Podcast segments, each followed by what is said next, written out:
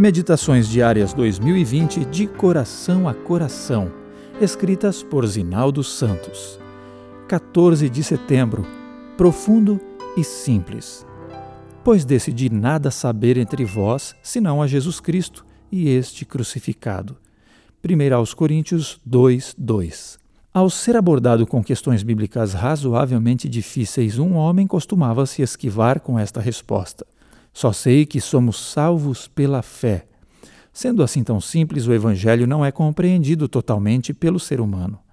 É simples porque tudo se resume neste fato: um Deus se fez homem, veio viver entre os homens e se entregou em sacrifício, morrendo numa cruz, para salvar os pecadores. Aceitando seu sacrifício substitutivo, pela fé, o ser humano é perdoado, recebe salvação e tem a chance de vida eterna com Deus. Então, já nenhuma condenação há para os que estão em Cristo Jesus. Entretanto, não sendo simplório, o Evangelho tem na simplicidade sua profundidade. Jesus Cristo é o Verbo divino, Criador, possuidor de toda a plenitude da divindade. A respeito de quem é dito ser antes de todas as coisas, nele tudo subsiste. Diante disso, quem há que possa entender o fato de que ele tenha se esvaziado a si mesmo? Vindo a ser servo, tornando-se semelhante aos homens, humilhando-se a si mesmo, sendo obediente até a morte e morte de cruz? O princípio motivador de tudo isso, o amor de Deus, será tema de estudo para os remidos por toda a eternidade. Nos dias de Paulo, os intelectuais gregos buscando sabedoria se interessavam apenas em filosofar, teorizar e especular. Para eles, o Evangelho era nada mais que loucura por sua vez, os judeus, em busca de sinais, se escandalizavam diante da história da cruz.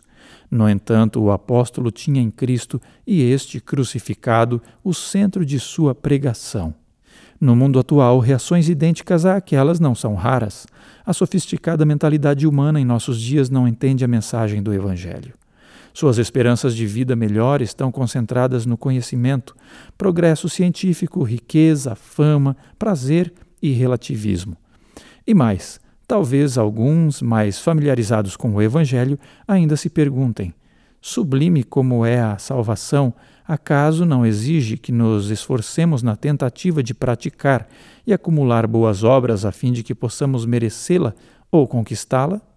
Não, não existem alternativas ao Evangelho puro, simples e profundo da graça de Deus personificado em Jesus. Ele é o centro e a razão de nossa fé. Nosso esforço deve estar em buscá-lo cada dia. Você também pode ouvir gratuitamente a Meditação da Mulher Surpresas do Céu, disponível nas principais plataformas digitais. Ouça e compartilhe.